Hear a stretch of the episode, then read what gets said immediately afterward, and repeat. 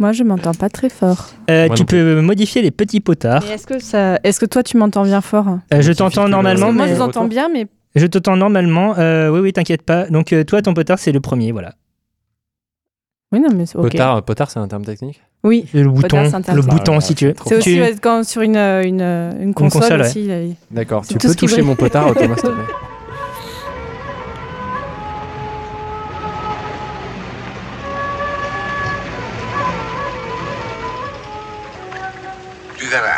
c'est amusant de découper. Ah, Cinq agneaux innocents de présalé du Mont-Saint-Michel. Euh, un bon cuisinier peut faire Ça, un c'est bon de la bonne viande. Bravo. Ah. La fête commence. Bonjour ou bonsoir si vous nous écoutez le soir et bon appétit si vous êtes à table, vous êtes à l'écoute de la grosse bouffe. Salut Bertrand, ça va? Ça va et toi? Bah écoute, Salut ça Thomas. biche, c'est quoi la grosse bouffe? La grosse bouffe, c'est un podcast qu'il est bien à écouter. Et c'est un podcast sur le bien boire et le bien manger. D'accord, très bien. Et on essaye de dire des trucs pas trop cons sur le sujet de la gastronomie. De quoi parle-t-on aujourd'hui? Eh bien, aujourd'hui, ce mois-ci, nous parlons, roulement de tambour, du Moyen-Âge. Et pour cette occasion, nous avons une invitée spéciale, une spécialiste de la question Oula. que l'on va torturer à base de questions que- auxquelles elle n'aura pas de réponse parce que ça sera vachement spontané. Fanny Salut Fanny, qui es-tu? Alors, bon, bah, je, suis, je suis moi, c'est déjà pas mal. Euh, je fais un podcast qui s'appelle Passion médiéviste, médiéviste avec un S, parce que j'ai la passion pour les médiévistes. Et j'interviewe des personnes qui font soit des mémoires, soit des thèses d'histoire médiévale, et ils me parlent de leurs sujets passionnants. Qu'est-ce que toi, ça t'évoque quand on parle de bouffe au Moyen-Âge Oh, bah, alors, malheureusement, et en fait, je pense que ce sera toujours ça, ça m'évoque euh, les visiteurs, en fait. quand on voit, euh, quand on dit, allez, les poulardes et tout ça, quand ils mangent à table et tout. Où sont les poulards? J'ai faim. Pardon, vous allez prendre qui? Jacquard le gueux. Où sont les rôles, les rôtis, les saucisses? Où sont les fèvres, les pâtés de serre? Qu'on ripaille à plein ventre pour oublier cette injustice. Y a pas quelques soissons avec de la bonne soivre? Un porcelet, une chèvre en rôti, quelques signes blancs bien poivrés Ces amuse-bouches m'ont mis en appétit Donc c'est vraiment la première image, mais en fait vous allez voir qu'au Moyen Âge rien n'est simple et donc c'est beaucoup plus complexe que ça. Voilà, donc ça fait un moment qu'on voulait t'inviter, donc ça nous Oh, fait bien gentil. plaisir de Oui. t'avoir avec nous C'est gentil. euh, dans le studio des croissants, puisque c'est là qu'on enregistre. hein, voilà, oui. Les croissants, une application qu'elle est bien à télécharger. aussi. Voilà, une euh, application de pas, radio pas comme mon matinale. frère euh, Thomas. Voilà, petit placement produit, Voilà. c'est fait. Euh, donc euh, que, l'on remercie, abonnez-vous, qu'on les remercie donc pour le prêt des studios. Donc ben, commençons. Que- Quand on parle de Moyen Âge, qu'est-ce qu'on entend justement? Oula, alors tu as combien d'heures devant toi? On va essayer de rester sous la barre de- des 60 minutes, si C'est ça, on va faire simple. Alors donc le Moyen Âge, c'est une période en gros, en gros, je- vraiment je résume, qui va de, 1000, de, de 500 à 1500. Donc on est sur 1000 ans. Et en fait, ça a été, ça a été appelé après Moyen Âge. Donc c'est un- vraiment une, une époque assez informe où, je- en gros, de la chute de l'Empire romain jusqu'à la Renaissance. Et donc, 1000 ans, bah, il y a eu plein, plein d'évolutions et tout. Voilà. Donc, Tu m'étonnes. Est-ce qu'il y a un fil rouge dans ces mille ans pour le coup? Parce que c'est- une période énorme, on a vraiment du mal à imaginer ça à l'échelle humaine. Pourquoi on a tout regroupé dans ce, dans ce truc-là? Ça dépend bien sûr de quelle thématique tu parles, mais pour moi, par exemple, euh, je vois pas mal le développement de la royauté et aussi bah, le. C'est au fur et à mesure aussi du point de vue géographique, c'est à cette période-là en fait voilà qu'on commence à voir comment se forment les États. Voit clairement entre la, ce qui est censé être la France en 500, c'est pas la France, hein, c'est la Francie, et comment on arrive en 1500, ben on, a, on voit au fur et à mesure les, les limites géographiques qui évoluent. Et moi, j'aime bien regarder les cartes en fait à chaque, euh, chaque siècle comment ça évolue. Georges Duby, c'est pour toi. Voilà. Euh. Donc, euh, c'est bien, tu as délimité euh, l'espace géographique, donc on va parler du Moyen-Âge français. hein. On, on pourrait parler du Moyen-Âge anglais, mais. Bizarrement, on a choisi la France. Bizarrement, on a choisi la France. Euh, donc, euh, ben, donc, Milan, Milan de bouffe, comment est-ce qu'on peut dégrossir ça, euh, d'après toi? Que- Quelles sont les grandes évolutions, les, les grands, euh, les grandes choses qu'on. Parce que j'imagine que en 400, enfin en 500, on mange pas la même chose qu'en 1300 que euh, en 1500. En fait, l'évolution de la nourriture au Moyen Âge et euh, en fait dans l'histoire en général, ça vaut, ça suit quand même beaucoup l'évolution de la technique, notamment en fait comment on sait en fait ce que les gens mangeaient. On a vu dans l'archéologie, en fait, on voit bah, au fur et à mesure, on voit que les, les récipients évoluent, que c'est plus la même taille. On voit que les gens évoluent dans leur nourriture grâce à ça, grâce à l'évolution donc de- des techniques. On voit aussi dans les techniques au niveau de l'agriculture. Évidemment, bah, on, on cultive pas la même façon au fur et à mesure des siècles, donc plus l'agriculture se développe, plus on peut avoir de la nourriture de meilleure qualité. Et, euh, En plus grande quantité aussi. c'est ça, hein, en plus grande quantité. Donc euh, voilà, et donc euh, Et il va y avoir aussi des évolutions, on va en parler. En fait, le monde grandit, donc notamment avec les croisades, en fait, il y a la rencontre avec l'Orient et donc vraiment tout un nouveau type de nourriture qui vient euh, rencontrer la nourriture plutôt occidentale. Mhm. Donc euh, très belle, très belle introduction. Euh, tu, donc on va, on va, je pense qu'on va commencer par bah, tout simplement les aspects très concrets. Quand, imaginons qu'on est un paysan du milieu du Moyen Âge. D'après toi, qu'est-ce qu'on mange? Enfin, qu'est- qu'est-ce qu'on va manger? Pour les paysans, la nourriture des paysans, on verra que bien sûr entre la nourriture des paysans et des riches, c'est pas la même chose, mais ça se compose essentiellement de pain et de céréales, c'est vraiment le plus gros de la nourriture. Et, euh, et ça vraiment parce que c'est la nourriture de base, en fait c'est ce que cultivent les gens, donc ils cultivent, ils mangent ce qu'ils cultivent. Et euh, on va voir qu'en fait, au fur et à mesure, notamment euh, avec les défrichements, les défrichements, on a tous appris ça un peu au collège, au lycée. Défrichement, c'est qu'en fait, voilà, on, on rasait les forêts pour qu'il y ait plus de culture. Et donc, en fait, il va y avoir de plus en plus d'espace pour la chasse. Et donc, la nourriture, même si ce n'est pas la nourriture des, des petits, va Mhm. devenir de plus en plus carnée. On va manger de plus en plus de viande.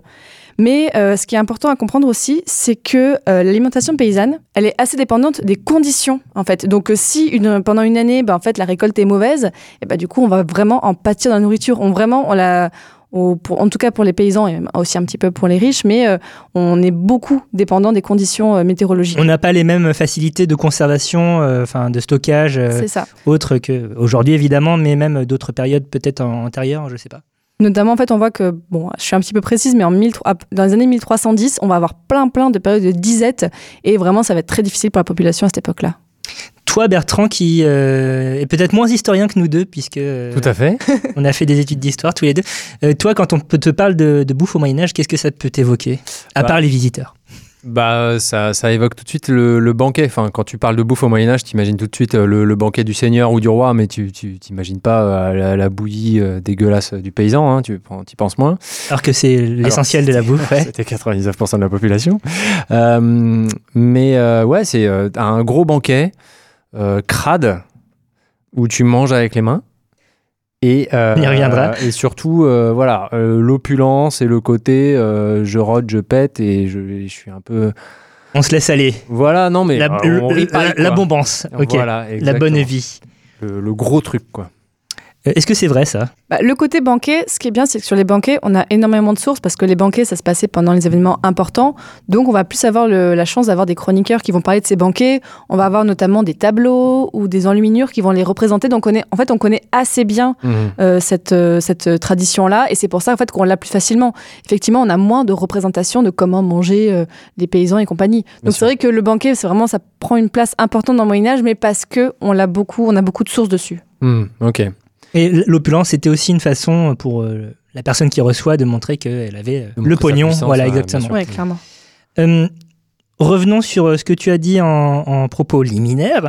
Mhm. Euh, tu as parlé d'évolution de technique. Qu'est-ce qui change au cours du Moyen Âge euh, par rapport à ce qu'on faisait avant? Alors, si on voit les, notamment les céréales, au début, en fait, le- on a l'épeautre qui est très importante au début, donc pour les Carolingiens. Et, euh, mais ça nécessite en fait un mondage coûteux. Je sais pas ce que c'est mondage. Bah, C'est- épluché. hein. Ouais, voilà, c'est retirer la pellicule, retirer euh, le, son- le son. ouais. Voilà. Euh, et ça, en fait, on utilise de moins en moins l'épeautre parce que ça se met euh, au, au profit du froment. Parce que, euh, alors qu'on a aussi le sarrasin qui se répand dans le Cotentin et en Bretagne à la fin du XVe siècle. Après, les Après croisades. les croisades, ouais. Oui, c'est ça. Mais euh, tout ce que je, ce qu'on dit aussi, vraiment, faut bien prendre en compte qu'il y avait vraiment plein, plein de différences régionales. Ouais. Voilà, selon, voilà, si on était au bord de l'eau, vraiment. Donc, mais il y a quand même cette évolution-là. Mais pour moi, le, le froment, ça fait, euh, ça fait la, la céréale du riche. C'est déjà la céréale de, de celui Le qui pain blanc. peut se permettre, ouais, de, enfin, manger son pain blanc, tu vois, ça fait, Mm. ça me Bah, fait penser à ça. les farines sont peut-être pas forcément aussi raffinées euh, selon que tu es pauvre ou Ouais. riche déjà. D'accord. Mm. ok. Au niveau de, du filtrage, je sais pas comment on appelle ça en meunerie, mais euh, oui, la, la- farine va pas forcément être aussi blanche euh, si tu es paysan. Enfin, tu vas pas Ouais. pouvoir te permettre d'avoir une farine aussi pure Ouais, que, que, d'autres gens. pur, d'accord. Euh, je pensais aussi à des changements, moi, dans, dans, le, dans les méthodes de culture, tout simplement. Donc, notamment euh, l'assolement triennal. Voilà. euh, Peut-être que tu as. seulement triennal. Est-ce que tu as entendu parler de ça, euh, au collège. Oui, exactement. Je vois, ça y est, un schéma avec des rotations. Exactement, ouais. ouais, c'est ça. Une période de jachère, quoi. C'est ça. C'est ça. Vas-y. donc, tu Donc, divises ton. Ben, tous les trois ans, en fait. Ah hein. ça, d'accord. Merci Thomas. Tu divises ton champ en trois parcelles, grosso modo. Une parcelle où tu vas faire euh, des cultures, une parcelle où tu vas faire de l'élevage, si ah tu oui, peux te le permettre, et une parcelle qui va être au repos. Et donc, euh, tous les trois ans, ben, la parcelle au repos va changer, la parcelle d'élevage va changer, la parcelle de culture va changer. Donc, tu as ça et tu as aussi un changement au niveau des techniques, je pense, euh, euh, notamment ben, la charrue qui va se répandre. On va favoriser euh, le cheval euh, plutôt que la force humaine. euh. Et est-ce qu'ils ont tous les moyens de- de- d'avoir une charrue? Non, Non, clairement pas. d'accord. Parce que la charrue, il faut déjà avoir un forgeron, enfin, il faut déjà avoir un C'est socle des de charrue, matériaux ça doit déjà, et coûter puis des c'est un ça. animal aussi et qu'il faut entretenir. Ouais, c'est et pas ça, c'est Mm. des démarches. Mm. Euh, C'est le formulaire 42 bis. Exactement. C'est- voilà. Euh, donc parfois, on met en commun, il me semble, certains, certains, certains biens pour euh, C'est pas le communisme. la, communauté. ouais. Non, mais aujourd'hui, il y a, euh, je crois que ça s'appelle un GAEC. Enfin, non.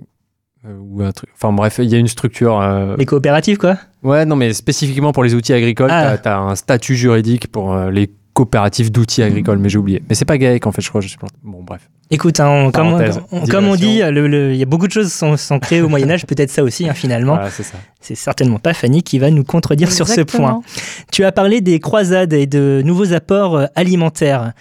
Comment ça se traduit? Alors, on a surtout les épices. Enfin, vraiment, au Moyen-Âge, les épices, c'est vraiment quelque chose que les gens adorent.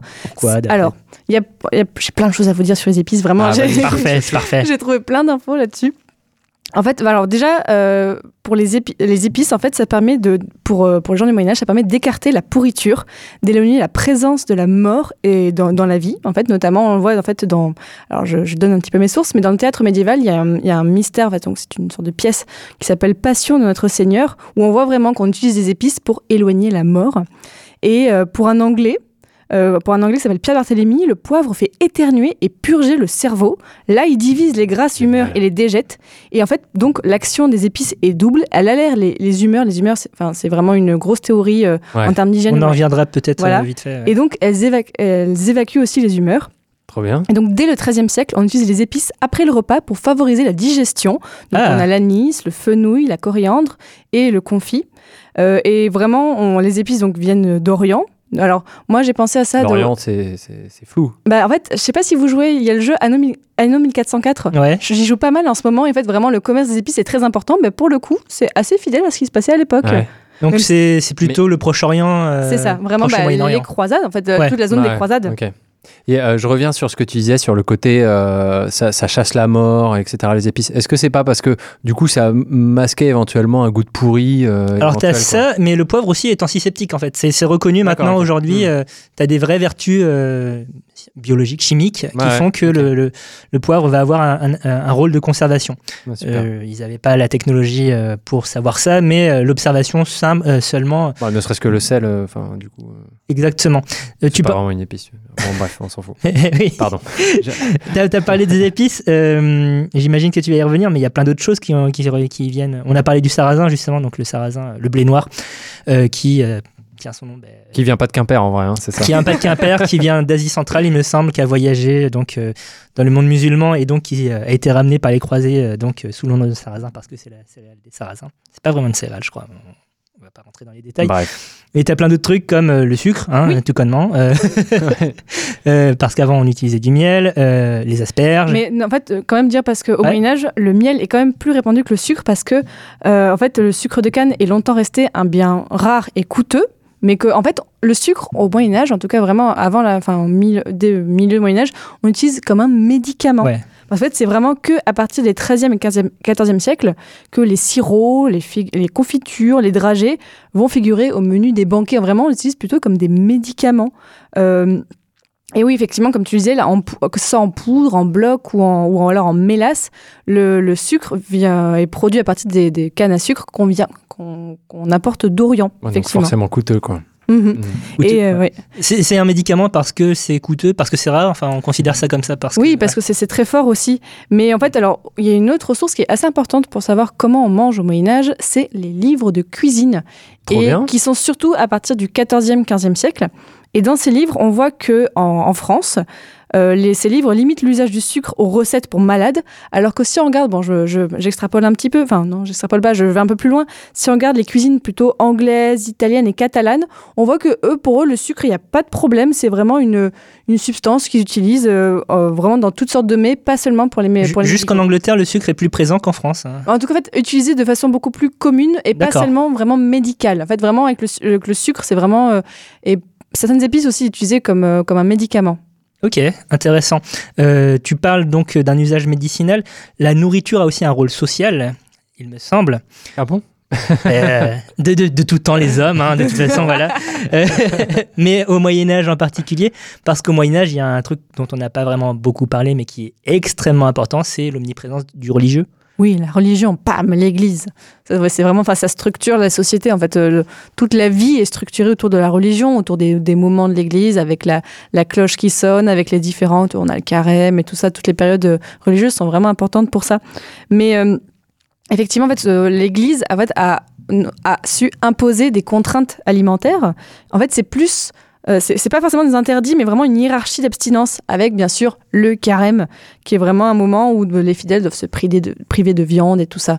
Et vraiment, il y a des moments, notamment où on jeûne plutôt dans la semaine.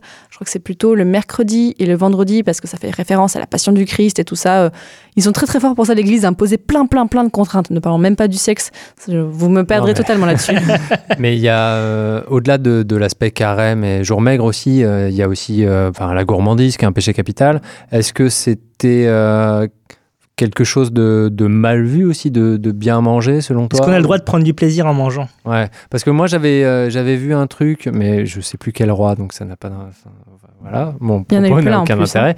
Mais un, un roi qui, euh, comme signe de piété, mettait syst- euh, flinguait systématiquement tous ses plats. Il mettait de l'eau dans ses plats, il mettait tout pour affadir, pour prendre moins de plaisir. ça m'étonnerait pas. Il y avait des rois qui étaient un peu plus euh, pieux que les autres. hein. Mais, Mais, euh, comme signe ostentatoire de piété, c'était vraiment ouais, je, surtout je vais prendre aucun plaisir en mangeant. quoi. Oh, ça m'étonnerait pas de Saint Louis parce que lui vraiment il était très très ouais, très, Ouais, très pieux. C'est son truc. Mais euh, mais Un tout- roi thaumaturge. Oh, Enfin, ouais. le roi est thaumaturge tout le temps, mais il s'appelle Saint-Louis, le mec. thaumaturge. Le- ça n'a rien à voir avec les tomates? Vous l'avez? Un indice chez vous Non, mais enfin, il s'appelle Saint-Louis, donc euh, il a été sanctifié pour une raison. Par Et les rois thaumaturges, juste pour dire en fait, c'est c'est en- on- les rois en fait euh, de, Fran- de France étaient comme considérés donc comme euh, euh, divines. Enfin, ils étaient divins en fait, et donc ils pouvaient euh, guérir les écrouelles, les écrouelles et c'est pas tout le monde ça, je croyais que c'était tous les rois moi. Bah oui, voilà, mais c'est donc les rois sont thaumaturges, mais Ah, alors c'est à partir d'une certaine époque. Là, j'avoue, j'ai pas révisé, et en plus c'est un historien qui a beaucoup écrit dessus, et j'ai oublié. Mais On le salue. Voilà, on le Euh, salue. Big up à toi. Voilà. Et, et donc oui, euh, Saint-Louis certainement, euh, qui, euh, enfin, il portait la robe de bure et tout ça, il faisait Non, acte bon. de pénitence. euh. Mais t'as le côté aussi, euh, enfin euh, voilà, c'est euh, bien bouffé, c'est pas, c'est pas très bien vu par l'Église quoi. Pas très bien vu, mais Ça je peux te dépend. dire qu'il y a certains évêques qui se mettaient bien. Ah oui, non mais bien sûr. Ça dépend des ordres aussi. euh, les Mm. franciscains étaient très très ascétiques, par exemple, par rapport aux bénédictins qui, eux, euh, respectaient les jours. euh, ouais, voilà. Euh, le nom de la rose, tout ça. Mais qui euh, respectaient euh, le jeûne, hein, euh, enfin les, les jours maigres et les jours euh, gras. Mais par exemple, euh, un jour maigre, ils allaient manger un poisson et puis un autre poisson et puis un troisième poisson. C'était maigre, donc ça allait. C'est ça. Je reviens à mes livres de cuisine parce que vraiment on apprend Ouais. plein de trucs dedans. Euh, bon, là, les livres de cuisine, ça concerne vraiment que les personnes riches. hein. Y a pas, donc euh, c'est à prendre à- avec des pincettes. Bah, oui. Mais en, notamment pour ça, on voit qu'il y a plein de recettes qui sont prévues pour les jours d'abstinence. Ou alors, alors c'est c'est fifou. Donc ils prennent des poissons, mais vraiment euh, des poissons. Alors j'ai pas, j'ai pas les noms des poissons, mais des plutôt donc de douce ou de Mhm. ou Ou de, de- mer, mais des poissons coûteux. Euh, et ils sont présentés comme des imitations de plats servis lors des jours gras. En fait, des peut-être Ah, des trop imitations qui sont nées dans les monastères où le maigre était plutôt la norme. Mais là, je me suis dit, mais en fait, c'est Genre comme un steak végé quoi. c'est ça, un peu comme les véganes qui euh, certains en fait euh, ils font des plats qui imitent. Mhm. Donc là, en fait, on- ok, on faisait des jours maigres, mais en fait, on, on en profitait quand même pour mettre voilà plein d'épices et tout ça. euh, C'était pas forcément, on, on était maigre sur le principe, mais pas forcément concrètement. D'accord. Euh, tu parles des poissons. euh, j'ai vu des choses, j'ai lu des choses Vas-y. où euh, des canards, c'est un canard, c'est un poisson, par exemple, ou euh, une queue de castor, c'est un poisson, Ah bon? ou des choses comme ça. Oui, parce Ah, que, euh, parce que moi, qu'est-ce que c'est que euh, ça La queue de castor c'est un poisson. alors, le canard c'est un poisson. en- en- en- en, euh, déjà la question du poisson dans, lors Non, des mais jours c'est-à-dire- maigres. Oui, C'est-à-dire jour maigre. Jour maigre. Définis un peu un peu. jour maigre, eh bien, on C'est un peu mange, euh, on mange maigre, donc euh, des légumes, des végétaux, Oui. ou du poisson. Et euh, pourquoi du poisson? Parce que a priori c'est un animal qui ne saigne pas, donc euh, voilà, c'est c'est plus pur. Ok. Et donc, euh, ben, au, au fil du temps, on a trouvé des petites, euh, Des petits des arrangements. loopholes, voilà, euh, qui te permettent de manger autre chose que de la truite ou du saumon euh, ou euh, du brochet ou je sais pas quoi. Mais peut-être que pour les. Bon, je te coupe, mais tu vas Ouais. me dire si c'est ça. Mais en fait, je sais que. Enfin, je... pour- pourquoi le canard serait un, un animal d'eau aussi? Parce que, en fait, peut-être dans les bestiaires, il était peut-être classé comme animal d'eau. Est-ce que c'est ça? Euh, en partie, oui. Ah Et la queue de Ah, castor, donc outre le fait que Très le bon castor, de euh, Passion médiéviste sur les bestiaires. pardon. exactement, On va Oh. le placer. avec Michmuche Pastoureau. Euh, euh, le, le castor, outre le fait que ce soit un mammifère qui vive dans les rivières, c'est aussi que sa queue est écaillée, vaguement. Donc du Ah, coup, peut-être que l'un dans l'autre, c'est une sorte de poison. Ça on ne sait pas. penser- ça me fait- enfin, je fais une petite digression, pardon, mais euh, ça me fait penser à euh, les. euh, de manière contemporaine, hein, c'est-à-dire qu'il y a des, des oulémas en Iran euh, donc, qui se sont pris la tête pour savoir si euh, l'esturgeon avait des écailles. Hmm. Parce que dans le, euh, dans, en islam, euh, il y a un interdit sur les poissons qui n'ont pas d'écailles. Et- la même dans le judaïsme, par ailleurs. Ah ouais? Ouais. Ok. Euh, du coup, euh, c'est un problème puisque l'esturgeon euh, fait du caviar. Le caviar, ça coûte des sous et donc ça s'exporte très bien. Et ça En Iran, oui, c'est vrai. un max de pognon à l'État iranien. Euh, le problème, c'est que du coup, en gros, l'État iranien a demandé à des scientifiques de dire qu'il y avait des micro-écailles parce que clairement, ça serait, ça serait bien pratique. La science Voilà. au service du politique, ça fait ça. plaisir. Hum, euh, pour en revenir à la religion, ben, c'est lié, hein, euh, à la religion et à la bouffe, euh, il y a aussi certains aliments qui sont plus purs que d'autres. Est-ce que ça vous évoque quelque chose? Plus pur. Bah, plus pur, c'est j'ai envie de te citer Lévitique 5, euh, 23 Ah, de que- tête. Comme t'es fort Ah, euh, non, mais ça se trouve, c'est pas ça. mais T'es en train de bluffer là Ah, putain, genre, je crois que c'est 5,23. euh, je suis pas sûr, mais c'est euh, euh, le, le coup de tu ne mangeras pas le sapot fendu. le Ah sapot oui, fendu, d'accord. Tu ne mélangeras pas le lait et le. D'accord. Quoi là Enfin bref. Le- le- le- le- donc là, on est plus dans le Voilà. cachet-route. euh, Oui, Oui, c'est bah voilà, c'est pour la viande cachère. Bah, tu me dis ça. euh, Non, mais c'est- c'est- nourriture pure et tout. C'est lié. En fait, ça. en fait on va un des mets les plus prisés, par exemple, ça va être les pigeons, plus Oh. que le poulet, parce que le pigeon vole et le poulet vole pas. Et donc, plus c'est haut en altitude, plus c'est proche de Dieu techniquement. pureté. Ouais, d'accord. Ouais, j'avais lu ça. Ouais. Plus c'est proche de Dieu, c'est pour ça que tes pigeons, ils vont être farcis euh, de prunes ou de, euh, de pommes qui poussent en l'air aussi, plutôt que de carottes. Euh, Parce que le carotte, c'est pauvre parce que ça vient de la terre. Voilà, c'est moins, moins noble en tout cas. Hmm. Donc tu, tu vas avoir tout un jeu autour de ça. Donc euh. Trop classe. Vous avez appris un truc de plus. Mais oui. Et donc euh, tout ce discours sur euh, la religion nous permet une transition tout à fait, euh, tout à fait pertinente oui, sur la suite de notre déroulé, puisque on va parler de pinard et le pinard, euh, eh bien c'est intrinsèquement lié à la religion au Et- Moyen Âge. Eh bien, tout à fait, euh, mon cher Thomas, puisque euh, dans la liturgie chrétienne, le, euh, le vin, c'est euh, le sang du Christ. Donc, euh, ça a été très très vite une histoire, une histoire de, de religieux. Euh, On boit quoi au Moyen Âge On boit quoi? On boit. euh, alors, euh, on évite de boire de l'eau parce que l'eau peut être polluée.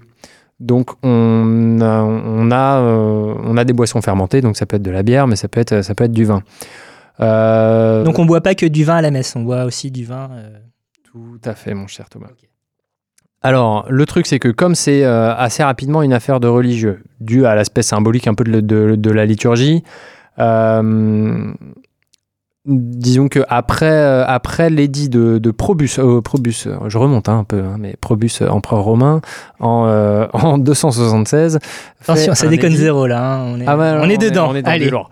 Euh, crée un édit qui autorise en fait la, plan- la plantation de, de vignes, qui avait été interdite avant par un autre empereur romain qui voulait juste exporter le vin de Rome. Ah d'accord. Voilà. Donc euh, il y avait un monopole romain et voilà, du coup. exactement. euh, Donc Probus ouvre un peu les vannes. Euh, donc, euh, du coup, il y a, il y a de la vigne qui est plantée un petit peu partout. Et euh, à partir. euh, à partir du. Alors, je sais, pas, je sais jamais si c'est le haut ou le bas Moyen-Âge. Les Carolingiens, c'est haut ou bas? Alors, c'est le haut. C'est le En haut, gros, le haut, c'est le le début. En fait, on dit bas parce que bah, c'est bas, c'est bas parce qu'il y a la guerre. euh, à la fin du Moyen-Âge, c'est bas. D'accord, ok. Voilà. D'accord. Et le haut, c'est vraiment le, le, souvenir glorieux, c'est Clovis, c'est tout ça. Bah, voilà. beau. Ok, donc dans, dans le, dans le haut Moyen-Âge, euh, tu as les, euh, les, les, les abbés, en fait, enfin les abbayes qui prennent vraiment beaucoup, beaucoup de, de, de puissance et d'ampleur. Et en gros, tu as, la vigne, c'est soit l'évêque, parce que l'évêque est le personnage principal, je parle sous contrôle, mais Mhm. euh, le personnage principal de la cité. Donc toutes les vignes sont quasiment euh, sont épiscopales. Euh, et puis c'est l'évêque qui reçoit les hôtes de marque dans la cité. Donc du coup, c'est lui qui, qui sort le pinard, parce que c'est un bien de, de luxe à l'époque. Et parce qu'il demande énormément de travail. hein. Faire du vin, ça demande beaucoup de main-d'œuvre. Donc forcément. Et que c'est moins indispensable à la survie. Donc c'est du luxe. Euh, donc du coup, les, c'est euh, les évêques qui reçoivent et donc qui sortent le pinard. Euh, et les vignes épiscopales sont toujours de très bonne qualité, enfin au moins comparativement à celles des paysans qui ont fatalement autre chose à foutre que de s'occuper de leurs vignes. Donc forcément de moins bonne qualité. Donc on parle, on parle de vin de qualité pour le, vigne, pour le, le- le vin de l'évêque et on parle et l'expression vin d'honneur en fait vient de là. C'est-à-dire Ah. que euh, le l'évêque Pour le mariage de l'évêque Exactement, Thomas, merci de m'écouter. Euh, donc, le vin, le- l'évêque fait honneur à l'invité en sortant euh, le vin euh, de, de, de l'évêché. Euh, les abbayes, donc je disais, les abbayes aussi euh, prennent, euh, prennent plantent beaucoup de vignes autour, enfin sur leurs terres, qui, qui sont nombreuses à l'époque. Euh, donc, euh, par exemple, pour le, en Île-de-France, qui était une, euh, la plus grande région viticole en France.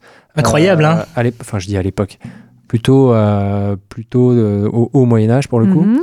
Euh, donc l'abbaye de Saint-Denis avait des vignes à euh, Pierrefitte, à Suresnes, à Montmorency, à, à Cormeil en Parisie, à Issy, à Vanves, à Argenteuil. Représente. Oui. Voilà, exactement. Euh, Petite et grande couronne, c'est pour vous. Exactement, donc avait, avait beaucoup beaucoup de vignes dans, dans ces endroits-là. Il y avait aussi des vignes dans Paris, in- dans, dans l'actuel Paris intramuros, sur la montagne Sainte-Geneviève, sur l'île de la Cité, mais là qui étaient des vignes euh, qui appartenaient au roi, donc à la, à la couronne de France.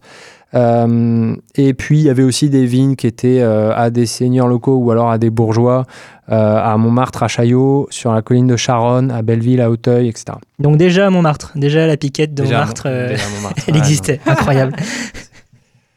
C'est d'une tristesse. Non, mais ah, maintenant, il y, a- il y a du vin correct à, à Suresnes, par exemple. Qui, qui- Ok. Ouais, ouais. Bon, et il y a tu veux qu'on parle de la winery parisienne? Non, on ne parlera pas de la winery parisienne, mais sache qu'ils ont. Enfin bref, on en reparlera. Donc, euh, mais à l'époque, donc il y a des cépages aussi, euh, des cépages locaux. euh, donc les cépages, petit rappel, c'est la variété du, du raisin. qui s'appelle le Fromenteau et le Morillon. Et sache qu'il y a une rue des Morillons dans le 15e qui est célèbre parce que c'est c'est la rue où il y a le service des objets trouvés. Non, c'est où- vous avez jamais perdu un sac dans, dans le métro Non, Bref. je fais toujours attention.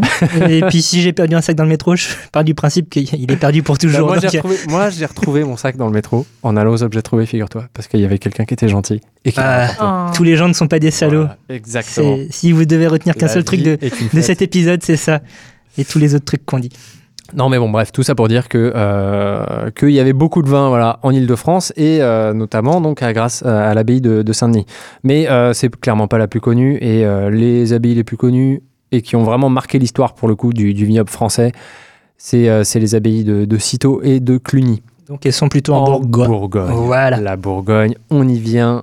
La Bourgogne, région majeure aujourd'hui, mais surtout dans l'histoire qui a vraiment marqué l'histoire de, de la vigne et du vin, parce que c'est euh, une abbaye, enfin, qui était, c'est deux abbayes qui étaient extrêmement puissantes, qui avaient beaucoup, beaucoup de moines euh, à leur disposition et beaucoup de terres. C'est-à-dire que dès qu'il y a un seigneur se sentait coupable d'un truc, tac, il filait des terres à l'abbaye. Donc du coup, ils se sont retrouvés avec vraiment beaucoup, euh, beaucoup de, de- de propriétés. C'était une façon aussi d'accéder plus facilement au paradis, en fait, de donner plus de terre et tout ça. Donc, du coup, euh, beaucoup de terres, alors pas forcément toutes aptes à la culture des céréales, etc., Mhm. mais euh, les terres pauvres, qu'est-ce qu'on en faisait? On mettait de la vigne. Donc, Ah ouais. bah ouais, parce que la vigne, ça. Ça pousse mieux, ça pousse facilement. Plus facilement que les céréales. pousse là où il n'y a rien d'autre qui pousse. D'accord. Et c'est- euh, bah, tu vois, quand il y a, euh, enfin, dans des pays plus euh, à climat méditerranéen, mhm. euh, t'as de la vigne, les oliviers, et puis basta. Ouais. hein, tu, tu plantes pas du blé dans ces endroits-là. hein. Donc, euh, euh, donc ouais, ça a besoin d'un sol pauvre. Si c'est trop riche, ça marche pas. Euh, donc, tout ça pour dire que euh, abbaye de Cluny et Cîteaux, beaucoup, beaucoup de main-d'œuvre, du coup, euh, à disposition. Et surtout, c'est vraiment à cette époque-là, et au Xe siècle, au XIe siècle, et un peu au XIIe siècle, que les Clunisiens et les Cisterciens ont bossé les techniques de vinification. Donc eux, ils ont fait un très gros travail de, euh, de pragmatique, hein, de euh, ok, bah, je, vais, euh, je vais tailler ma vigne comme ça, qu'est-ce que ça va donner? Je vais tailler ma vigne comme ça, qu'est-ce que ça va donner? Euh, Et bah, au moment du pressurage, je vais faire comme ci, comme ça. Au moment de la fermentation, je vais faire ci, je vais faire ça. Et, euh, et ça sur 200, 300 ans. Parce qu'ils ont beaucoup de temps à Parce que- perdre. hein. C'est mais- des, moines. Et, et voilà, et ils notaient tout. Donc, Et là, Fanny roule les yeux et les lève au Ah, ciel. Du temps elle à perdre, non mais oh, du Non, temps mais, à euh, perdre. bah, par Quand t'es moine, qu'est-ce que tu fais à part prier? Déjà, ça occupe beaucoup. c'est très, très, ça, ça occupe C'est beaucoup très de temps. chronophage la prière. Oui, voilà. Attends, on, sauve l'âme de tout le monde. C'est vrai. Ça prend du temps. C'est un Non, sacré mais- boulot. Ah, ils priaient et puis les travaux manuels aussi. Euh, Oui. Le travail de la vigne. Et Et donc oui, voilà, la vigne. hein, oui. C'est Bah pas voilà. tous les moines du coup qui se mettaient. En fait, voilà, il y a, y vraiment il y a une répartition du travail aussi. Il y a des moines qui font que prier, il y en a qui travaillent aussi. C'est pas, ça dépend des personnes. Ok. Euh, et, euh, et donc du coup, euh, du, du travail, de la main d'œuvre pas chère et du temps, ça donne, ça donne voilà plein de possibilités d'expérimentation et de, et de, de pouvoir Et s'améliorer. même si les abbayes en fait avaient des, enfin, je- je- voilà, là c'est mon, mon côté hop historienne qui revient. Bah, vas-y, vas-y. C'est qu'ils avaient des employés quand même. Ils avaient vraiment en fait ils exploitaient les terres. Ils, comme ils étaient des propriétaires terriens, ils Mhm. avaient aussi les personnes qui vivaient dessus. Donc ils, Ah, des paysans, des oui. serfs et tout. Oui, voilà, oui, Ah vraiment. les, que évêques étaient des, des seigneurs Hmm. comme les autres en fait et vraiment avaient Hmm. des voilà on, on a de ce qui est bien c'est qu'en fait on a beaucoup beaucoup d'archives pour tout ce qui est euh, des églises enfin des, des, des, des seigneuries des abbayes enfin parce que en fait c'est eux qui ont le mieux euh, conservé. En fait on a on a beaucoup plus de sources sur l'église que sur les laïcs parce que Hmm. eux ont fait vraiment un effort de conservation des sources. Donc on sait en fait qu'ils employaient beaucoup de monde. Ah bah, et du, oui. Bah, du coup, euh, du coup, si euh, beaucoup de main d'œuvre, donc que ce soit euh, euh, comment on dit sécu- séculaire, séculier, séculier enfin Oui. laïque, laïque et, et religieux, euh, du temps. Donc ils ont beaucoup amélioré les techniques de vinification et c'est vraiment eux qui ont inventé le vin moderne tel qu'on tel qu'on le consomme aujourd'hui. Bien sûr, c'est- ça reste très différent, mais au moins. Qu'est- les- Qu'est-ce qu'on entend par vin moderne du coup non, mais c'est-à-dire que les techniques de vinification, à part euh, les, les équipements qui ont changé, restent les mêmes euh, du XIIe siècle à aujourd'hui. C'est-à-dire, on récolte, on presse, on attend un peu le temps que ça fermente, et puis après, euh, on filtre. Euh, franchement, ça n'a pas changé, quoi. Et quand je vous dis que tout a été ça. inventé au Moyen Âge Eh ben, hein. y compris Wi-Fi. faire du vin. Les MP3. Donc, sur les techniques de vinification, vraiment. Et ensuite, le deuxième aspect euh, qui a été euh, vraiment crucial, c'est l'identification des sols. Aujourd'hui, on parlerait de travail parcellaire. Là, c'est vraiment eux les premiers, et en Bourgogne en particulier, qui ont commencé à découper les parcelles en disant bah, telle parcelle, ça va donner un, vin qui a tel goût, et tel autre, il va être différent. Et Donc ça veut dire qu'il y a aussi des dégustations euh, comparées. euh, ah bah, complètement. Et puis, et, et en Bourgogne, ils ont fait un travail de ouf parce que le découpage est hyper fin. Euh, encore aujourd'hui, notre système actuel d'AOC a repris vraiment ce travail des, des- des moines de cette époque-là. Et, euh, et c'est les moines les premiers qui se sont rendus compte du coup de la diversité incroyable du, sous-sol bourguignon et qui ont fait ce découpage euh, en climat. Et euh, à 100 mètres de distance, se sont aperçus que bah, là, il a tel goût, mais ailleurs, il va avoir tel autre goût. Et ils ont construit des petits murets autour pour éviter que les raisins se fassent bouffer par les chevreuils, qui aujourd'hui euh, s'appellent des clos et font la fierté de, de toute la région. Donc vraiment gros gros boulot Oui. euh, par, par les habits de, de Cluny et de Citeaux euh, à, à l'époque. Donc euh, merci à eux. On, on parle de Bourgogne. euh, les autres régions viticoles françaises au- d'aujourd'hui n'existent pas? Si, si, il y en a, il y en a partout. Alors après, avec des hauts et des bas, notamment donc des bas euh, au, euh, au 14e, euh, parce que bah, c'était pas la fête à ce qui paraît. Ouais, C'est ce qu'on m'a dit. entre la guerre de 100 ans et les pestes, c'est pas top. Et le- il fait plus froid aussi. Oui, un Voilà. petit peu. Euh, et en fait, quand les temps sont durs, on se concentre sur ce qui fait vivre. Donc du coup, euh, dans ces moments-là, il y a eu moins, mais il y avait toujours les moines pour garder le savoir-faire. Donc, euh, donc ça, ça a été. Et puis après, il y a eu un, un rebond à partir du, à partir du 15e. Donc Mais, en sortie de Moyen Âge. euh, Ouais. Vraiment. D'accord. C'est intéressant parce que euh, de mon côté, j'avais vu que euh, dans le Bordelais, tu avais une sorte de renaissance de la viticulture donc, qui avait été développée par les Romains, euh, qui avait été un peu abandonnée pour des raisons que tu as évoquées, euh, mais euh, antérieures.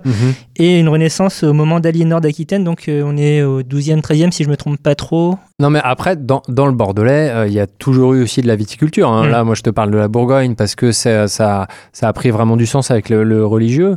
Mais euh, dans, partout en France, il y a quand même de la viticulture. Et dans le Bordelais, il y a de très, très vieille tradition, euh, bien sûr. Non. Après, ça dépend vachement des, des évêchés aussi. C'est-à-dire que tu as l'évêque de Cahors aussi qui était très puissant à une époque et Mm. qui, a, qui a fait beaucoup pour, euh, pour la- la- le développement de la vigne. Euh, à savoir aussi que l'arrivée des papes en Avignon euh, a Ouais, fait aussi dire. pas ouais. mal, ouais, a fait pas mal pour le développement euh, des vins dans la région. hein. L'appellation Châteauneuf du Pape, euh, bien sûr, vient de là. Et, euh, et d'ailleurs, encore aujourd'hui, hein, sur les bouteilles de Châteauneuf du Pape, il y a les armes pontificales hein, moulées dans la bouteille. Ça fait partie du cahier des charges de l'AOC, donc c'est obligatoire. donc euh, c'est c'est encore très très ancré. Mais sachant que les papes d'Avignon étaient très fans des vins de Beaune. Pardon, je Uh-huh. suis pas, je suis pas bourguignon, hein, mais et euh, Non, mais c'est the place to be, de toute façon, euh, et à d'aucuns- ce moment-là. Ouais. D'aucuns disent que euh, il voulait pas retourner à Rome parce que bah, il pourrait plus avoir de vin de, vin- de, vin de La Bourgogne. circulation est moins facile, quoi. ouais. Donc euh, voilà. Et pour terminer sur les papes en Avignon, le, si je dis pas de bêtises, le premier pape d'Avignon, c'était Clément V. Clément quelque chose, en tout cas, ça, c'est sûr. Clément V, évêque de Bordeaux, euh, et euh, qui euh, et d'ailleurs en son hommage, euh, il y a un, un cru classé de Pessac-Léognan qui s'appelle le château Pape Clément. Ah, voilà, c'est tout. Ok, donc Aliénor, 12e siècle.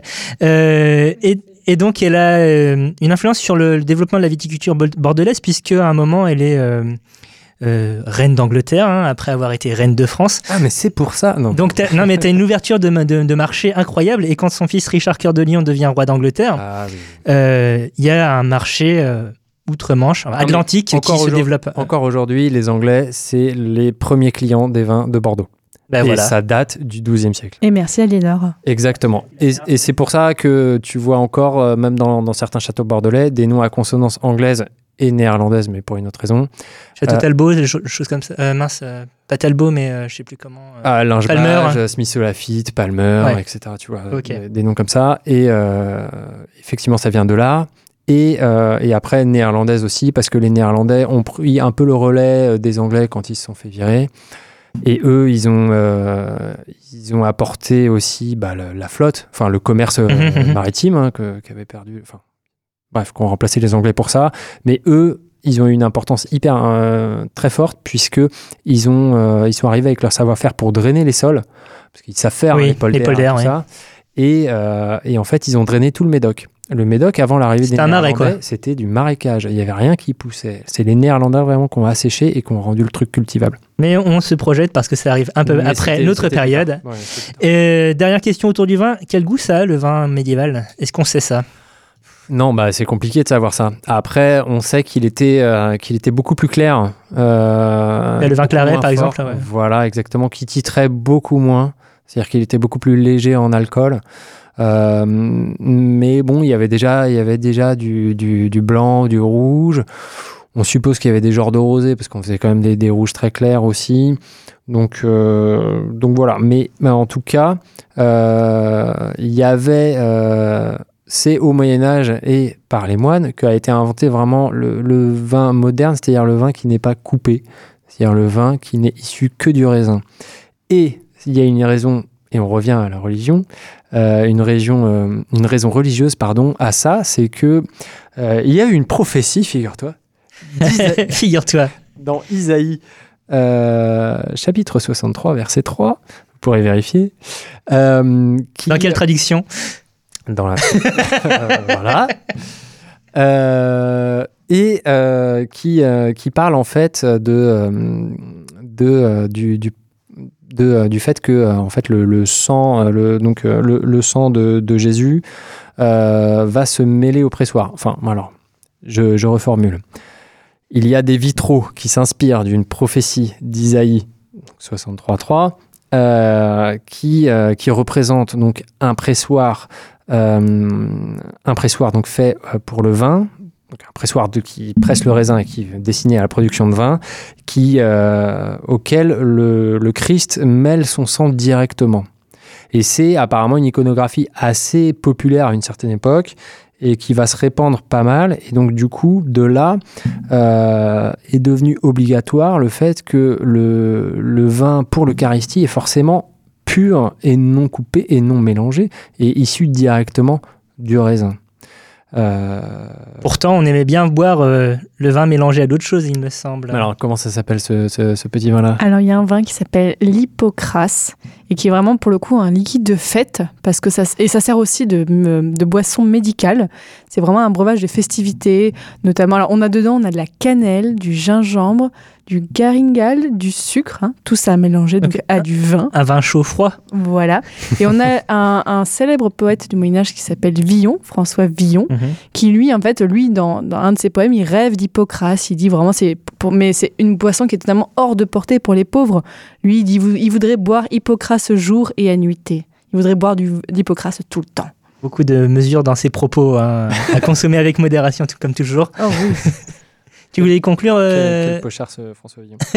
Euh, non, mais euh, je voulais aussi dire que euh, le vin, euh, ça a été aussi une source de richesse extraordinaire pour aussi bien euh, les abbayes que les évêques et aussi que euh, les seigneurs euh, quand ils se sont mis à en planter aussi. Euh, puisque, et pour être sûr que ça rapporte un maximum de pognon, ils ne sont pas, ils se sont arrangés, euh, puisque euh, pour certains, ils avaient le, le- le privilège euh, qui s'appelle le droit de ban vin. Donc, qu'est-ce que c'est? C'est en gros, on s'assure le monopole de la commercialisation du vin à certaines périodes. Exemple, quand il y a une grande fête, bah, on- je décide que je vais être le seul à, commercialiser. Par hasard, vin, hein. Par hasard. Quand il y a une grande fête, mais aussi avant les vendanges et après les vendanges. Avant les vendanges, parce que comme ça, j'écoule tout mon ancien vin. Je suis sûr de liquider mes stocks. Et après les vendanges, comme ça, j'écoule un maximum le vin nouveau. Parce qu'à l'époque, ça, ne se- ça ne se gardait pas. hein. Enfin, je veux dire, Hmm. pas sur des niveaux de conservation euh, énormes. On fait pas vieillir. Euh, bah non, non, non. D'accord. Euh, non, bah, parce qu'après, ça, ça tourne vinaigre. Hmm. Et à l'époque, on n'avait pas les- les- l'hygiène d'aujourd'hui qui permet une meilleure conservation. Mais de toute façon, en fait, à l'époque, le, le vin, on le buvait, hein, parce que le vin, c'est Oui. vraiment la boisson du Moyen-Âge. En fait, c'est c'est vraiment, on la boit tout le temps. Et c'est autant un héritage euh, de la civilisation gréco-latine et aussi un symbole chrétien, donc comme, comme tu le disais.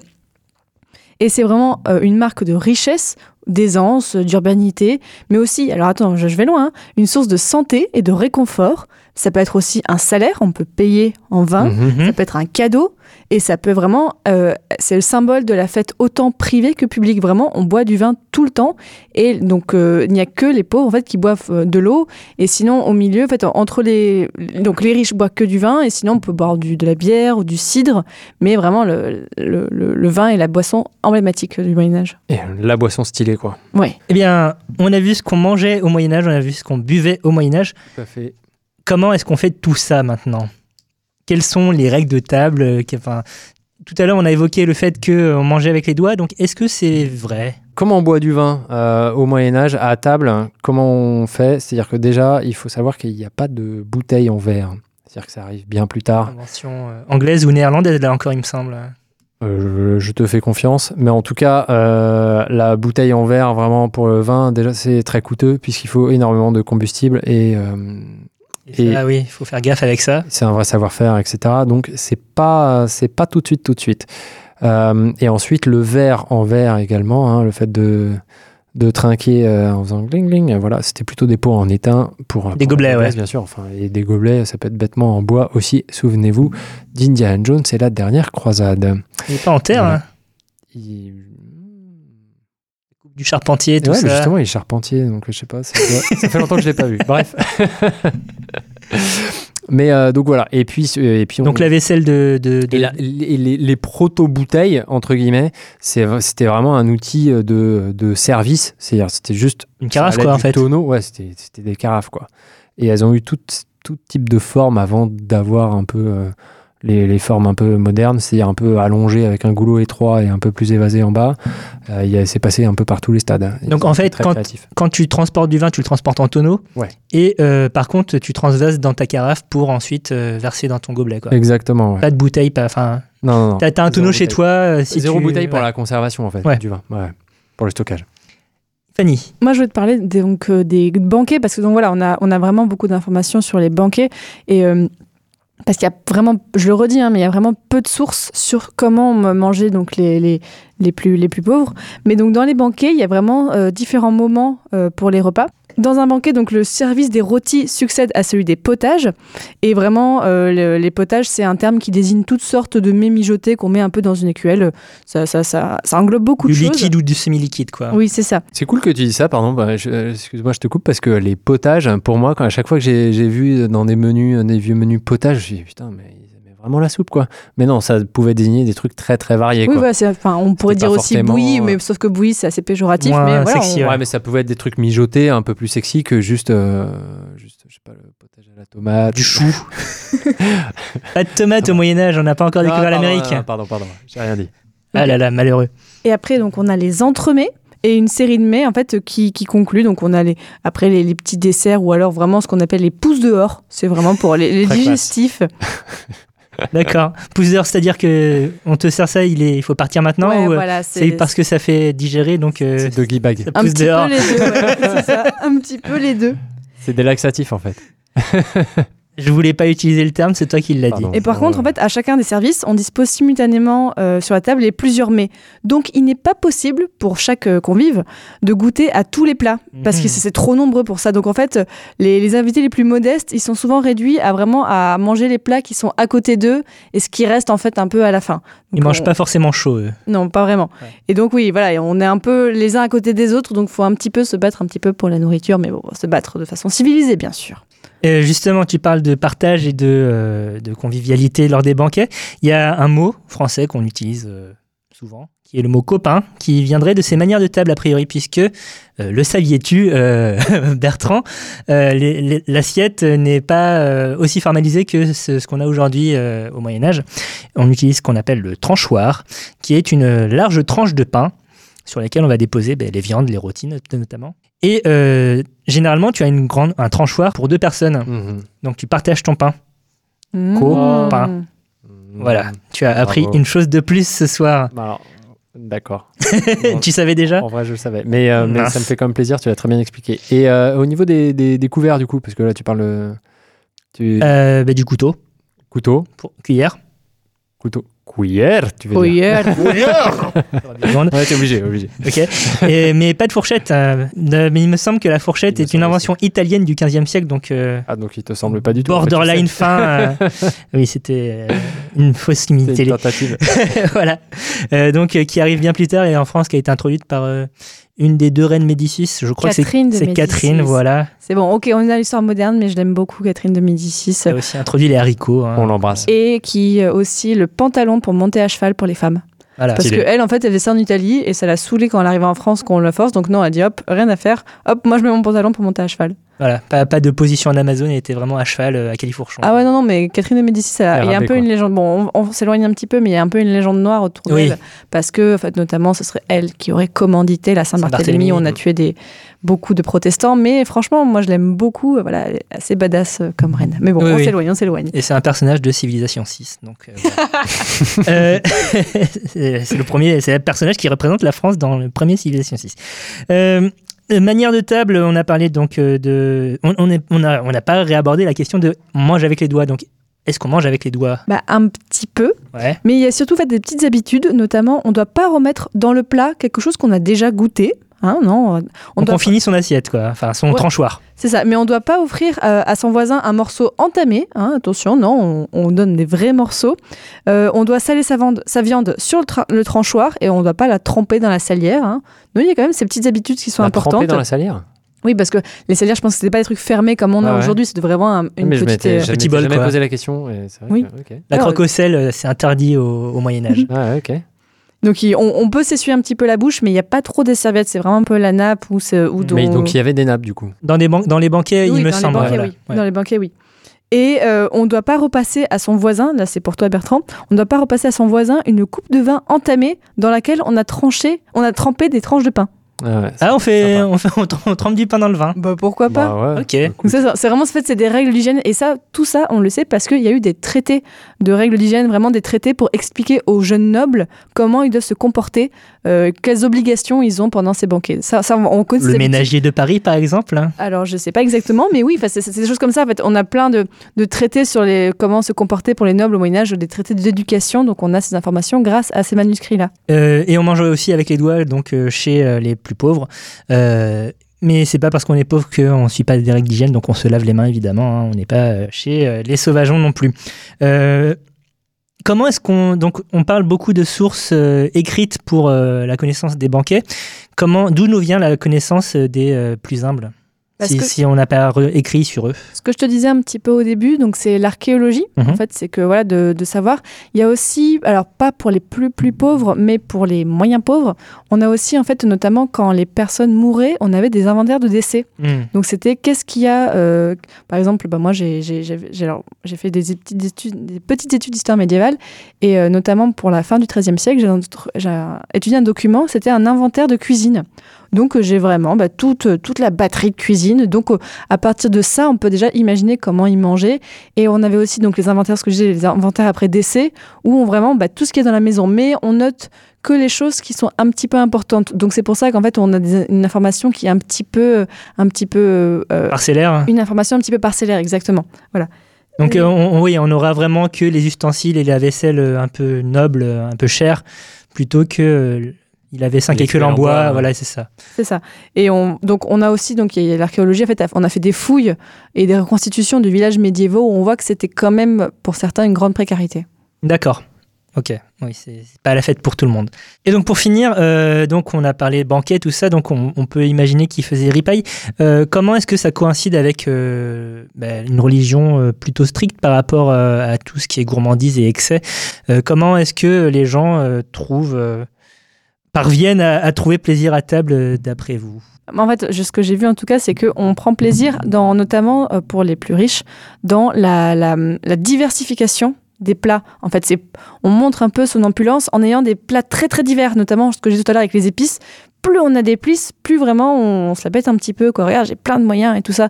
Donc je pense qu'on prend du plaisir aussi comme ça en montrant en fait tout ce- toute sa richesse. Puis il y a, il y a probablement aussi le côté euh, plus je sors de la saison, plus je suis stylé, parce que bon, là aussi, puis je monte mes moyens et, et- et ma puissance. Ça, ça vient surtout plus tard. Enfin, Ouais, le, j'ai- le- le grand, le grand spécialiste du hors-saison, c'est Louis XIV. hein. Ouais.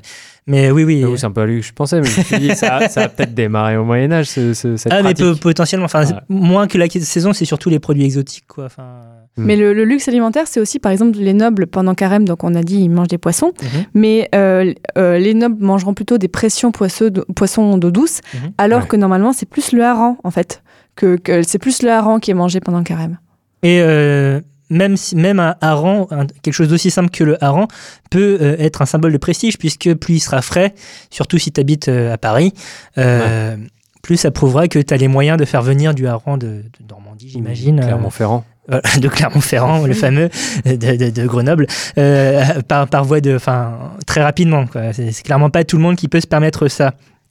Euh, autre chose euh, au Moyen Âge, bah, c'est l'émergence du chef star. Et donc là, on La pense, starification des chefs, tu veux bah, dire on pense à Taïwan. Écoute, hein, Bah, voilà, bien sûr. Ça, te, ça te dit quelque chose ou pas? Taïwan, bah, il y a un resto qui s'appelle Taïwan. Oui. Voilà. Moi je sais que les livres de cuisine qu'on a en fait du 14e, 15e sont souvent rédigés par les cuisiniers qui sont au service des rois ou des Mhm. grands princes pour en fait garder la mémoire des préparations très élaborées de, de plats. En fait c'est pour ça que parfois on voit des plats vraiment euh, très très extraordinaires. En fait de, de les concilier, de les mettre dans des dans des livres de cuisine, c'était pour garder la mémoire et dire voilà, nous, qu'est-ce qu'on a réussi à faire à, Bah- à la cour. Tu, tu parles de plats extraordinaires. Est-ce que tu as des exemples du coup? C'est vraiment des, des préparations très très compliquées où on voit voilà, il faut cuire la, la viande pendant très longtemps ou alors des, des, des, des, des- des- ah, D'assemblage euh, des combinaisons avec certaines épices vraiment élaborées. On veut se rappeler, voilà, on a réussi à faire telle combinaison euh, gustative. Parce que j'avais vu des choses comme des, littéralement des, des, des nobles qui se faisaient servir des chimères, donc euh, des assemblages euh, réalisés en cuisine de deux animaux, genre euh, on prend l'arrière d'un cochon, on prend l'avant d'une d'une grosse volaille, on va les coudre ensemble et puis euh, regardez, on mange cette bête fabuleuse. Et donc tu as, tout un processus de mise en scène dans, de scénographie, oui, de scénographie culinaire. On va amener, euh, il y aura une procession qui va amener ça à la table du Seigneur. euh, pour que tout le monde puisse voir et s'ébahir et euh, Ouais, J'avais vu ça avec des, avec des signes ou avec des pans mis en scène avec leurs plumes, euh, Oui, etc. c'est ça. euh, De manière assez, assez classe, quoi. C'est ça, c'est ça, tout à fait. Euh, c'est pas du tout safe hein, parce que un plumage de pan sur de la viande cuite, bonjour la listeria. Et en plus, et en plus, et en plus, le pan c'est plutôt sec d'après ce qui paraît. Le héron aussi. Pourquoi on arrête de bouffer du héron? C'est un truc que je suis toujours demandé. T'as déjà mangé du verre Non, Ah mais bah, peut-être bah, parce que c'est suis pas bon en fait. Bah ouais, mais, mais en fait, mais ça, ça rejoint le truc que tu disais au début, le côté euh, plus c'est haut et plus Mm. c'est majestueux, plus c'est stylé. Et je pense que ça, c'est- la valeur symbolique de la nourriture passait largement avant, avant le goût, en fait.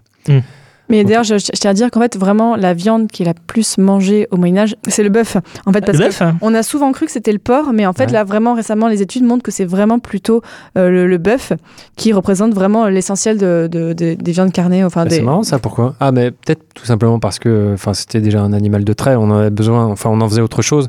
Et après, quand il pouvait plus bosser, on le bouffait. Oui, parce que de toute façon, le porc, tu l'élèves seulement pour la viande, quoi. Ouais, alors voilà. que euh, bovin, tu peux faire du lait, tu- utilises vu force de- motrice. euh, J'ai pas vu de charrue tirée par un porc, par exemple. Ou alors fameuse, vraiment une toute petite charrue. Oui, et puis du lait de cochon. Enfin voilà, c'est pas. Alors que oui, effectivement, les bovins, les ovins. euh, Est-ce que tu crois qu'on peut faire du fromage avec du lait de truie? Et là, tout le monde est Et là, tout le monde est mal interloqué et mal à l'aise. Chacun ses questionnements. Voilà. Chacun ses kinks. hein. On n'est pas là pour juger, mais c'était quand même bizarre. Et c'est sur ces mots-là que on va conclure. Et qu'est-ce que tu retiens, Bertrand, euh, de, de la bouffe au Moyen Âge Euh, moi, ce que je retiens de la bouffe au Moyen Âge, c'est que c'était, euh, c'est, euh, c'est à la fois tel qu'on, enfin, la, la bouffe des riches en tout cas, hein, toujours, hein, mais c'est à la fois tel qu'on l'imagine et à la fois tel qu'on l'a dans, dans nos têtes, dans nos clichés, et à la fois très riche, très varié et euh, Mille ans d'histoire. hein. et voilà, et surtout euh, qui a, beaucoup beaucoup euh, évolué. Et mais finalement, c'est, enfin, finalement, pas si loin, je trouve, de nous. C'est-à-dire dans, dans, dans le, la- le mode de consommation et, et le type de nourriture mangée, on est quand même, on n'est pas très éloigné. Tu voulais réagir, euh, Fanny? Moi, ce que j'aime bien, c'est qu'en fait, le côté saisonnier, en fait, c'est que bon, qui est aussi on- les époques d'après, hein, mais ce côté vraiment, on suit la nature et quand on voit un petit peu le côté aujourd'hui, le retour bio, le côté ça, bah, en Ah, fait, on circuit revient. court et tout, voilà. Voilà ça, on- vraiment en fait on revient à on mange en fait euh, en fonction de la météo, en fonction des saisons et ça moi j'ai vraiment je trouve ça intéressant. Et parfois, on ne mange pas à cause de la météo aussi. hein. Oui voilà bah nous on ne l'oublions pas. Oui. Depuis, on a des congélateurs. Voilà. Euh, ben, très bien, merci beaucoup, Fanny. euh, Oui, merci infiniment. Bah, d'être merci à vous pour l'invitation, j'étais ravie. En plus je me suis replongée dans tous mes livres, j'étais très contente. ben, J'espère Euh, qu'on t'a pas trop faire euh, bosser non plus. je suis votre première invitée? Oui. Première Ah ouais. vraie invitée, ouais. Oh là là la pression. Voilà, donc écoutez son podcast, ses podcasts, hein, puisqu'elle est à la tête d'un empire de podcasts maintenant. Euh, donc euh, essentiellement passion médiéviste et euh, pa- passion moderniste, Oui. mais aussi la menstruelle, il me semble. Oui alors là ça n'a rien à voir mais Mais non, mais tu es animatrice dedans. Je, je co-anime la, la menstruelle donc euh, la menstruelle donc un podcast sur les règles en fait sur les euh, on- écoutable par tout le monde que- quel que soit votre sexe. Voilà. Et Où est-ce qu'on te retrouve, toi, Bertrand? Quelle est ton actualité? Mon actu alors, me Il me semble que, te- que tu te produis à, à- à Amiens euh, le, le- le tre- le 13 juin. Vous me retrouvez au Zénith d'Amiens le 13 juin pour- en première partie d'Henri Dess. Voilà, euh, c'est ça. La chance. Le vin pour les enfants, c'est vraiment cool. Euh, non, mais en tout cas, euh, mon cher Thomas, toi, on peut te retrouver euh, au Croissant, Sur les croissants. puisque tu y travailles et tu fais de très bonnes chroniques histoire et gastronomie. Oh, quelle surprise Et vous avez Voilà. votre propre flux de podcasts pour les chroniques. Maintenant, on a ça, ouais. On a, voilà, si vous voulez vous faire une idée, vous pouvez écouter gratuitement certaines chroniques via le flux. Mais abonnez-vous de manière payante, ça vaut le coup. Voilà. On en a pour son argent. Et d'ailleurs, on remercie les croissants, encore une fois, puisque c'est là qu'on enregistre et donc tout le monde regarde le kakémono, mais vous ne vous y allez pas parce que vous n'avez pas l'image. Avec Et- leur joli logo croissant que je trouve très mignon. Crossi, le croissant. Il y a Euh, un petit nom, trop cool. Euh, le mois prochain, qu'est-ce qu'on fait, Thomas? Eh bien, on ne sait pas. Eh bien voilà, donc vous en saurez plus euh, le mois prochain. Voilà, c'est la surprise. Comme, euh, Mais d'ici là, vous pouvez nous retrouver euh, sur comme la dernière fois, finalement. Enfin, oui, certes, at euh, la underscore grosse bouffe. Voilà. euh, Vous pouvez nous écrire des mails aussi la grosse bouffe podcast at gmail.com. Tu, me poses des, des colles là parce que Voilà, je suis jamais exactement. trop sûr du truc. hein. D'habitude, c'est moi qui fais Il y ça. a une donc. tension là entre vous deux, c'est Ouais, fou. c'est c'est la merde. J'essaye de foutre la merde. mais- Depuis qu'il est revenu de son voyage, là, il n'est plus le même. Euh, ben, en tout cas, merci. Euh, lâchez, lâchez des pouces bleus, des Oui, étoiles, des recos. Aimez-nous, Euh, parlez-en à vos voisins, à tout votre immeuble. Écouter des podcasts, c'est bien. Voilà, exactement. Mais en même temps, si vous êtes encore là, j'imagine que vous êtes déjà sensibilisé à la question. Vous allez convaincre tous les gens autour de vous. Ouais, et que c'est pas si compliqué en fait de télécharger une appli. Mais non. Et, euh, et puis euh, voilà, et dites que la grosse bouffe c'est bien si vous aimez bien, puis veuillez ne pas en parler si vous aimez pas. Ou seulement à vos ennemis. Voilà. Voilà. Et sur ce, on vous fait des gros bisous. Allez, salut Bisous. Bisous.